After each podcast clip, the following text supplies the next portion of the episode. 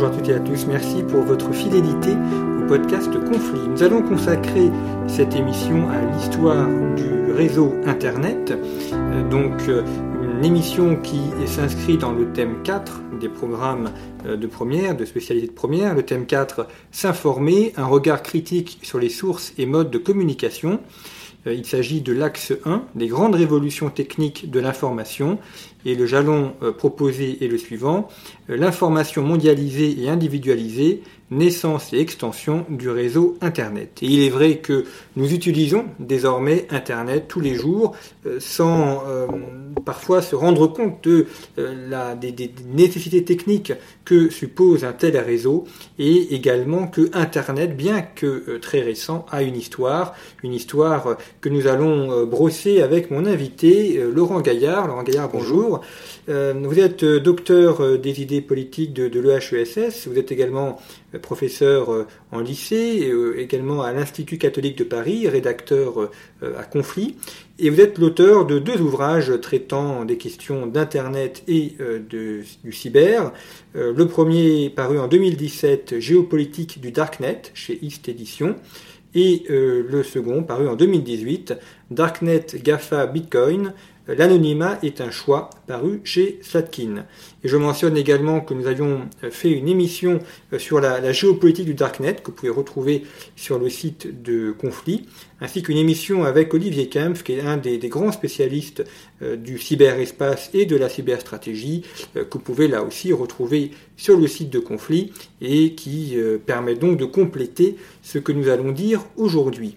Alors pour les plus anciens d'entre nous, nous avons connu le Minitel, qui, est, qui était une des, grandes fiertés euh, de l'industrie ou de la technologie française. On, s'inscrivait euh, pour le, baccalauréat et pour les inscriptions post-bac sur le Minitel avec 3615 quelque chose derrière. Ça dépendait du, du, du, 3615 Ravel d'ailleurs. C'était recensement automatisé du vœu des élèves. Donc on n'était pas encore à l'époque ni d'APB ni du Parcoursup, mais néanmoins quelque chose qui apparaissait comme extrêmement moderne. tout ça a été balayé par Internet alors souvent on fait remonter la naissance d'Internet à l'armée américaine et à la guerre froide. Est-ce que c'est vrai ou est-ce que ça participe un peu du, mythe d'Internet? Euh, les deux, les deux à la fois. Euh, puisque en effet le développement d'Internet, qui ne s'appelait pas Internet à ses débuts, mais ARPANET, euh, le projet ARPANET, a été financé dans le, dans le a été mené par des institutions universitaires, par des universitaires, des informaticiens, des mathématiciens, mais euh, a été financé par l'armée américaine, euh, le département de la, DARPA, qui euh, finançait, qui allouait des bourses en fait à des universitaires pour travailler notamment dans, ce cas-là sur des, de nouveaux protocoles de communication. Et il est vrai que euh, alors le mythe c'est que l'armée américaine aurait voulu financer un projet qui lui aurait permis qui aurait permis aux États-Unis de bénéficier d'un euh, réseau de communication résistant aux attaques nucléaires. Euh, on est un petit peu dans, dans le mythe ici.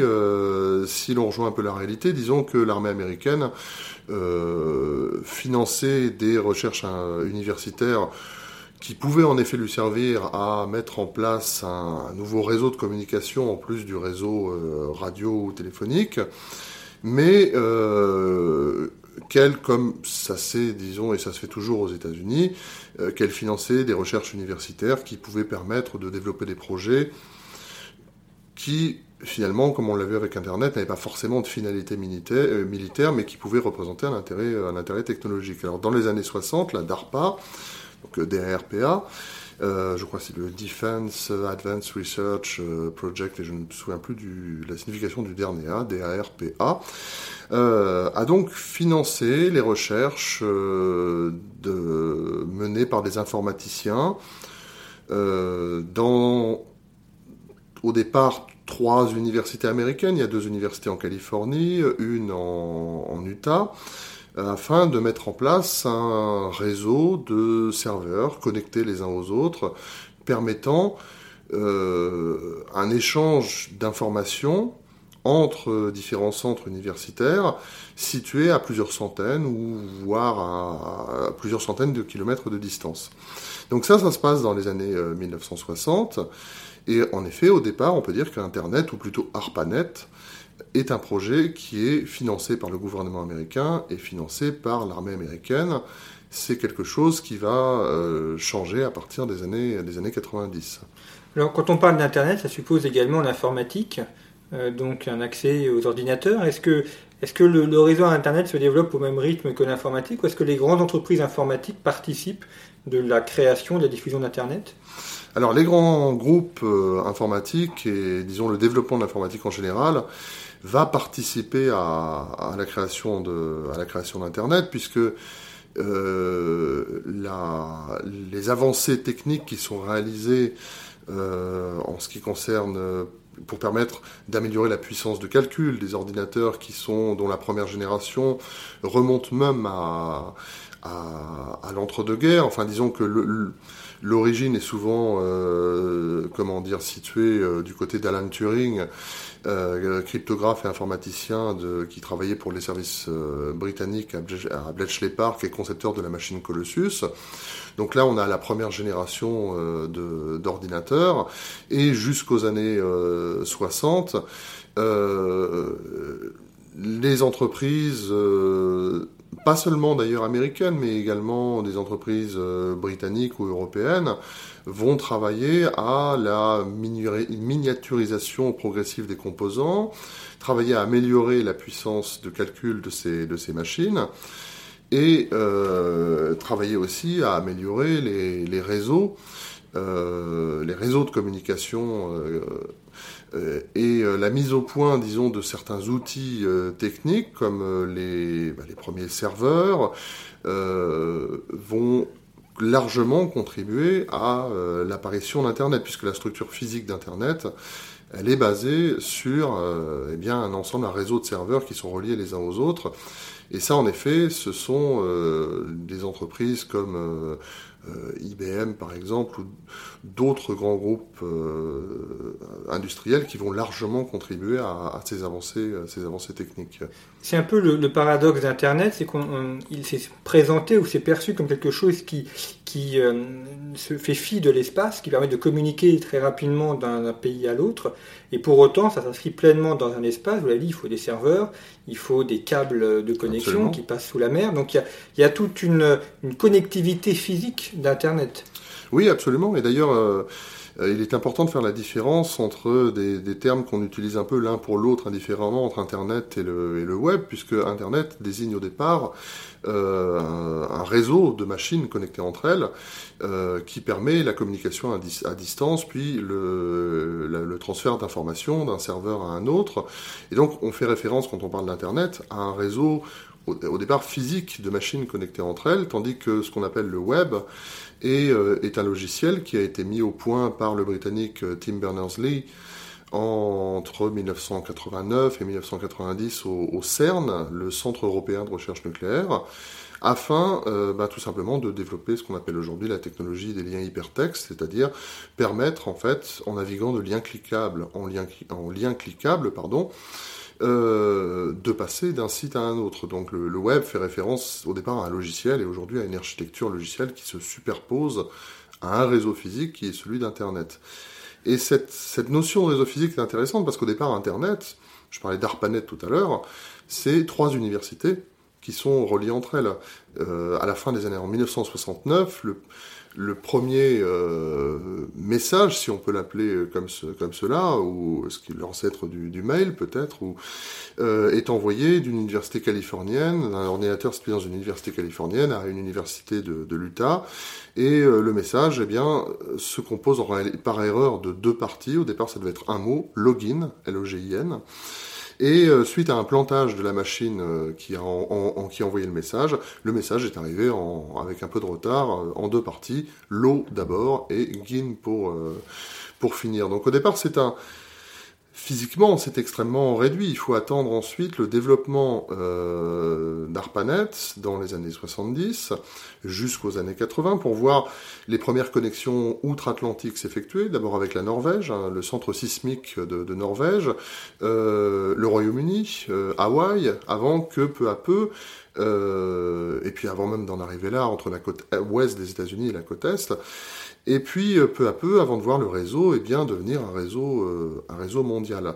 Donc il y a d'abord une phase d'extension physique qu'on a un peu oubliée, puisqu'aujourd'hui, euh, Internet étant un réseau mondial, avec l'habitude que nous avons d'aller sur justement le web, on a un peu oublié cette dimension physique qui est primordiale, qui repose sur des centres de données, des serveurs, des câbles, en effet des réalités qui sont tout à fait physiques.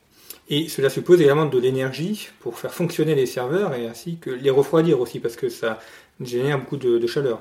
Oui, tout à fait. D'ailleurs, euh, euh, c'est un, problème qui se pose euh, toujours aujourd'hui, par exemple dans les, comment, les, centres de données où des, des, centaines, voire des milliers de machines peuvent tourner en même temps, ce qui génère une énorme chaleur. Euh, on a même essayé de trouver des, comment dire, des, solutions pour pouvoir réutiliser cette, euh, chaleur. Je voyais il n'y a pas longtemps l'exemple d'un centre de données situé en France à Metz, qui, euh, dont la chaleur produite par les machines est réutilisée pour chauffer en partie l'hôpital qui se situe à côté. Ce sont des pratiques qui sont qui euh, se sont développés aussi dans d'autres pays. Euh, la facture énergétique est aussi euh, très importante puisque le fait de, faire tourner cette, immense structure de, machines représente un coût énergétique, un, coût énergétique important.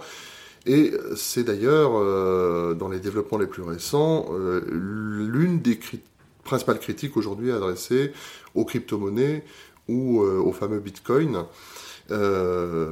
qui nécessite énormément d'électricité pour pouvoir euh, miner du bitcoin ou des crypto-monnaies dans ce qui, ce qui euh, dans les, ce qu'on appelle les fermes de bitcoin qui sont ni plus ni moins que euh, des entrepôts où sont entreposées des, centaines de machines qui ont pour unique charge de d'accomplir des, opérations de calcul pour créer du bitcoin en fait littéralement l'histoire récente d'Internet est marquée par euh, deux phénomènes un peu parallèles. Le premier, c'est la miniaturisation. Les, serveurs, les machines, euh, ordinateurs sont de plus en plus petits. Et le deuxième, c'est la vitesse. On se connecte aussi beaucoup plus rapidement. La, France est en train d'être équipée par la, fibre optique. Euh, on voit que c'est une, puissance de, de diffusion de l'information beaucoup plus rapide. On se souvient, euh, d'ailleurs c'est dans le, célèbre film Amélie Poulain où il y a le, euh, la, le son de la, de, ah, le raccordement au, au, réseau voilà, du modem. Mm. là on est au début des années 2000, donc c'était extrêmement lent de se connecter et puis maintenant c'est beaucoup plus rapide. Alors c'est vrai que le fameux son du modem en fait évoque beaucoup de de souvenirs et euh, faire ressurgir des sentiments très nostalgiques pour ceux qui ont connu en fait cette, cette période où il fallait attendre de longues minutes avant que le modem, euh, en produisant son son si caractéristique, se connecte au, au, réseau. Euh, C'est euh, d'abord l'arrivée de l'ADSL au début des années 2000. Euh, qui a permis de se passer du fameux modem 56K et d'obtenir des vitesses de connexion beaucoup plus importantes, puis le développement de la fibre optique, qui, euh, alors, qui a représenté d'abord une révolution en termes de partage, on va dire, de produits culturels, puisque au départ, euh, avec les, les, modems dont on parlait tout de suite, euh, la, la, la, vitesse de connexion, disons, autorisait un à, s'échanger des, fichiers qui étaient avant tout des fichiers euh, texte ou au mieux des images en fait qui se chargeaient relativement lentement. À partir du moment où au début des années 2000 les capacités, enfin la vitesse de connexion euh, est, démultipliée, là on peut commencer en fait à échanger de la musique, des films. C'est euh, le début aussi de l'épopée du téléchargement illégal puis légal. Euh, qui bouleverse tout simplement au début des années 2000 les codes euh, et les structures de l'industrie culturelle pour euh, tout le monde sait ce que c'est qu'un MP3, un MP4. c'est une révolution au début du XXIe siècle. C'est vrai que les entreprises, alors certaines se sont engouffrées, se sont créées, une grande création d'entreprises et une variété entrepreneuriale, et d'autres ont complètement disparu parce qu'elles n'ont pas réussi à, prendre le virage de ces nouveautés qui ont, sont arrivées très rapidement, c'est sur une dizaine d'années. Oui, tout à fait. On, vous, vous évoquiez au, début de cet entretien l'exemple du Minitel. Et euh, c'est un exemple, disons, assez douloureux pour la, France, puisque euh, l'un des au début des années 70, les États-Unis ne sont pas les seuls à travailler à la mise en place d'un réseau informatique mondial. La France travaille également en fait sur ses propres projets.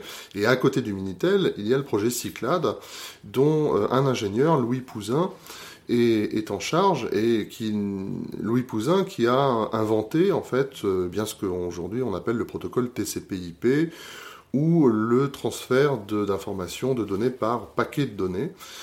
Et le problème, c'est qu'en 1974, le gouvernement de Valéry Giscard d'Estaing fait le choix de favoriser le projet du Minitel et pas le projet Cyclade de Pouzin. Et euh, eh bien la France, pendant à peu près une dizaine d'années, peut-être un peu plus d'ailleurs, euh, une quinzaine d'années, fera le choix du Minitel, alors même que le standard euh, qui se développe partout dans le monde est Internet. Et d'ailleurs, l'un des créateurs d'Internet, l'américain Vinton Cerf, c'est C-E-R-F, euh, s'inspirera de ce que Pouzin appelait le datagramme pour la mise au point du protocole TCP/IP, du transfert d'informations par paquet de données. Et euh, eh bien, la, France, du coup, accusera un certain retard euh, entre le moment où elle développe le Minitel et le moment où elle l'abandonne. Ah, pour reprendre les, mots du sociologue Bruno Lussato, dans les années 80 qui disait, je crois, lors d'une conférence, Messieurs, je ne sais pas si le monde nous envie de Minitel, mais ce qui est sûr, c'est que personne ne nous l'achète. Et avant que les pouvoirs publics euh, réalisent finalement que ce modèle ne fonctionnait pas, euh, il s'écoule quand même au moins une quinzaine d'années. Et, euh, eh bien, en termes d'industrie, des nouvelles technologies, il y a un certain retard français. Euh, toutes les entreprises ne disparaissent pas en ne faisant pas le choix d'Internet. Euh, l'américain AT&T, en fait, qui est un des géants aujourd'hui, euh, un géant historique de, des communications aux États-Unis, va, comment dire, faire au départ faire la moue en fait devant le projet internet et puis avant finalement de comprendre des années après le, développement d'ARPANET que qu'il s'agit d'un comment dire d'un enjeu d'investissement stratégique. On pense à, AOL aussi, qui était un des leaders d'Internet et de, d'adresses qui étaient délivrées et qui a disparu. Oui, tout à fait. Le AOL, on peut, on peut penser à AOL. En termes de. D'autres ont disparu, je pense, me vient en tête le moteur de recherche Lycos euh, et une foule de moteurs de recherche qui ont disparu avec la, euh, comme la montée en puissance de, Google. Donc euh, Internet, dans les années 90, euh, c'est Netscape au, départ, et, un certain nombre d'acteurs comme Netscape, comme AOL ou comme Lycos qui vont marquer, on va dire, les débuts d'Internet, ou du moins de l'Internet grand public des années 90 aux années 2000, vont peu à peu disparaître pour laisser la place à d'autres acteurs euh, qui sont devenus aujourd'hui les géants du, numérique qu'on connaît. Alors, vous l'avez dit, le, tournant, c'est un peu les années 2000, début des années 2000, où là, Internet se, démocratise, entre dans les foyers. Ça va de pair aussi avec le développement de la bureautique euh, familiale et, personnelle.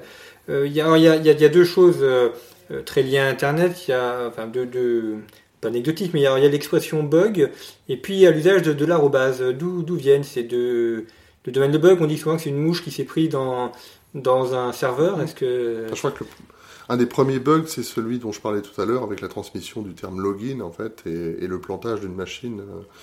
Euh, le l'arrobase, lui, euh, a été mis au point au moment où la, la, messagerie électronique a été développée et ça remonte aux années euh, aux années 1970. Euh, c'est, euh, ce sont des, des gens qui sont des cryptographes là encore et des informaticiens euh, comme euh, Whitfield Diffie ou Martin Hellman en fait qui vont travailler sur le, le développement de, des premières messageries électroniques et en choisissant d'utiliser ce caractère, l'arrobase, pour définir une, un destinataire et euh, pour, pour définir l'arrobas comme code universel euh, pour définir les messageries électroniques. Quant au, quant au bug, eh bien, euh, en effet, l'étymologie va être va, de, va, se populariser là encore dans les années dans les années 70 d'abord dans les cercles très restreints des ingénieurs, des informaticiens, des mathématiciens, qui travaillent dans le cadre d'ARPANET, qui travaillent aussi sur le dans le cadre du premier réseau informatique qui, qui est Usenet, du réseau de communication, et eh bien qui vont qualifier rapidement les multiples plantages et les multiples erreurs auxquelles ils sont confrontés de bugs. Un autre aspect qui est lié au développement d'Internet, c'est la création de, nouveaux métiers. Euh, on pense à un web designer, community manager, ce sont des, métiers qui ont une dizaine d'années ou une quinzaine d'années pour les plus anciens, mais euh, qui paraissent maintenant extrêmement bien établis alors qu'ils sont assez récents. Et notamment la, création de sites. Ça, c'est un. Alors d'ailleurs, vous en parlez dans votre ouvrage sur le Darknet parce qu'il y a c'est-à-dire qu'il y a les sites visibles et les sites euh, un peu cachés ou moins accessibles euh, du, Darknet, mais en tout cas, ça fait partie aussi de la, géographie de l'histoire d'Internet. Oui, tout à fait. Alors là, je crois qu'on parlait tout, à l'heure de Tim Berners-Lee, euh, l'inventeur du, web. on peut le... comment dire, on peut dire que son invention va permettre l'apparition des, des, premiers sites internet, puisque avant en fait la création du web, euh, la, communication d'un serveur à un autre, en fait, euh, elle est assurée par euh, des interfaces comme Usenet, en fait, qui restent, disons, assez, assez arides et ça demande tout simplement des compétences en termes de programmation, en termes de codage. qui sont encore assez rédhibitoires pour les utilisateurs. Donc c'est vraiment avec le, développement du web de Berners-Lee que euh, les premiers sites euh, tels qu'on les connaît aujourd'hui, les, premières vraiment interfaces euh, beaucoup plus praticables par l'utilisateur apparaissent et ce développement est à partir de 1990 absolument exponentiel à tel point qu'aujourd'hui Internet compte plus de 2 milliards de sites, 2 milliards de sites en ligne. Donc le, développement a été, a été très rapide. Parmi euh, ces milliards de sites, sur ce réseau des réseaux qui est Internet, en effet, on trouve aujourd'hui aussi ce qu'on appelle les darknets, qui sont, euh, on peut les définir très simplement comme des réseaux parallèles en à Internet, des réseaux alternatifs euh, qui, utilisent différents protocoles, différents processus afin d'anonymiser leurs utilisateurs, c'est-à-dire d'empêcher qu'on puisse récupérer l'adresse IP. L'adresse IP, c'est pour faire simple, là encore, c'est euh, l'empreinte électronique de n'importe quelle machine qui se connecte à Internet. Et donc sur ces réseaux, qui sont très petits, hein, qui comptent quelques dizaines de milliers de sites, dans euh, l'anonymisation des utilisateurs est euh, théoriquement, théoriquement garantie. Dernière chose qui est assez intéressante, c'est d'ailleurs, puisqu'on parle de Darknet et de réseaux parallèles, finalement, un des concurrents malheureux du web, qui s'appelait Gopher et qui était euh, développé par des, informaticiens de l'université du Minnesota dans les années 90, euh, eh bien, est devenu un des premiers dark web au sens où on l'entend, tout simplement parce que Gopher a perdu la course face au web. Ça devait être le web à la place du web c'est finalement parce que l'université du Minnesota a administrativement mis beaucoup de bâtons dans les roues de ses chercheurs, c'est finalement le web de Berners-Lee qui a gagné. Et Gopher existe toujours. Euh, un réseau auquel on peut accéder, mais qui ne contient pas d'image, c'est-à-dire qu'il est resté euh, presque comme il l'était dans les années 90, avec du texte principalement. Et euh, c'est pas un réseau qui utilise le chiffrement de données, enfin le, la cryptographie, comme on dit, mais euh, qui c'est pas un réseau qui garantit non, plus l'anonymat de ses utilisateurs, mais c'est un réseau parallèle au, euh, web. On voit que même si l'histoire est, récente et courte, il y a déjà beaucoup de, noms d'entreprises, de, cimetières, euh, cimetières de, Internet, de, de, autres. C'était extrêmement riche. quelles peuvent être peut-être les, les grandes évolutions ou les, les nouveautés qu'il pourrait y avoir dans les 5 ou 10 ans qui viennent? Alors, euh, les nouveautés, euh, c'est, je pense que la, question de la, centralisation des services et plateformes qui existent sur le web est aujourd'hui importante. Euh, on le voit notamment avec une entreprise comme Facebook, par exemple. Pour prendre cet exemple, on a vu Mark Zuckerberg présenter ses excuses au Parlement américain après l'affaire Cambridge, Cambridge Analytica. Récemment, Facebook, enfin par la voix de Mark Zuckerberg, a annoncé qu'il allait prendre en compte de manière beaucoup plus centrale la question de la protection de la comment dire de la des données de, de, la vie privée voilà tout à fait Et euh, ce qui est amusant là-dedans, quelque part, c'est que euh, Zuckerberg, en fait, prend en compte la protection de la vie privée d'utilisateur à utilisateur, c'est-à-dire vis-à-vis des autres utilisateurs de Facebook, mais ne parle pas finalement de la protection de la vie privée, euh, vis-à-vis de l'entreprise Facebook. Et le, problème qui euh, reste aujourd'hui, c'est que Facebook centralise en fait les données utilisateurs dans ses centres de données. Donc du coup, euh, un certain nombre d'alternatives qui sont encore assez minoritaires émergent pour proposer, on va dire, des modèles de réseaux sociaux qui sont complètement décentralisés, euh, sur lesquels les utilisateurs ont un contrôle personnel et total de leurs données. Il y a aussi bien dans les alternatives, dans les nouvelles technologies qui se sont développées récemment, les crypto-monnaies évidemment, qui suscitent à la fois euh, de manière quelquefois tout aussi euh, déraisonnable d'un côté que de l'autre, des, espoirs fous ou euh, des, craintes un peu folles aussi, mais qui sont des systèmes de transactions à l'aide de monnaies virtuelles comme le Bitcoin qui sont complètement décentralisées.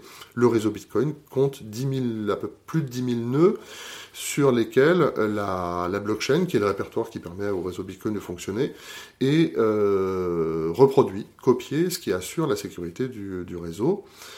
Euh, et puis en termes de, là encore, d'avancées futures, l'autre question, c'est euh, la conception de moteurs de recherche qui puissent représenter une alternative à Google, par exemple. Je ne parle pas de l'informatique quantique, puisque euh, nous fonctionnons en informatique sur le, système binaire aujourd'hui, et je pense que ni vous ni moi ne vivrons peut-être assez vieux pour voir l'avènement de l'informatique quantique sur lequel les scientifiques travaillent actuellement. Bien, réponse dans 60 ou 70 ans alors, pour voir le développement de cette nouvelle technologie. Merci beaucoup Laurent Gaillard d'avoir euh, répondu à nos questions.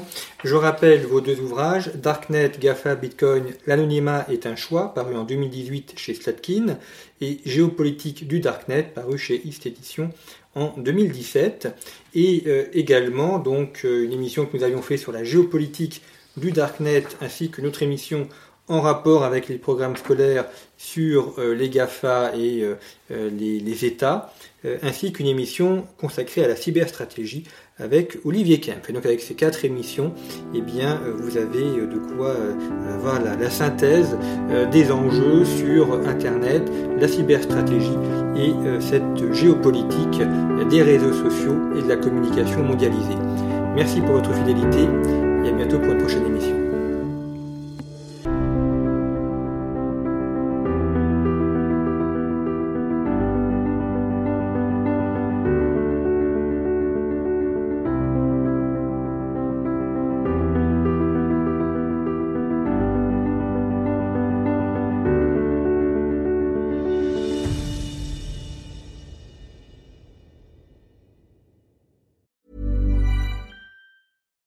We're on a budget, we still deserve nice things.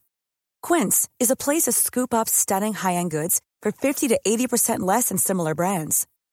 They have buttery soft cashmere sweaters starting at $50, luxurious Italian leather bags, and so much more.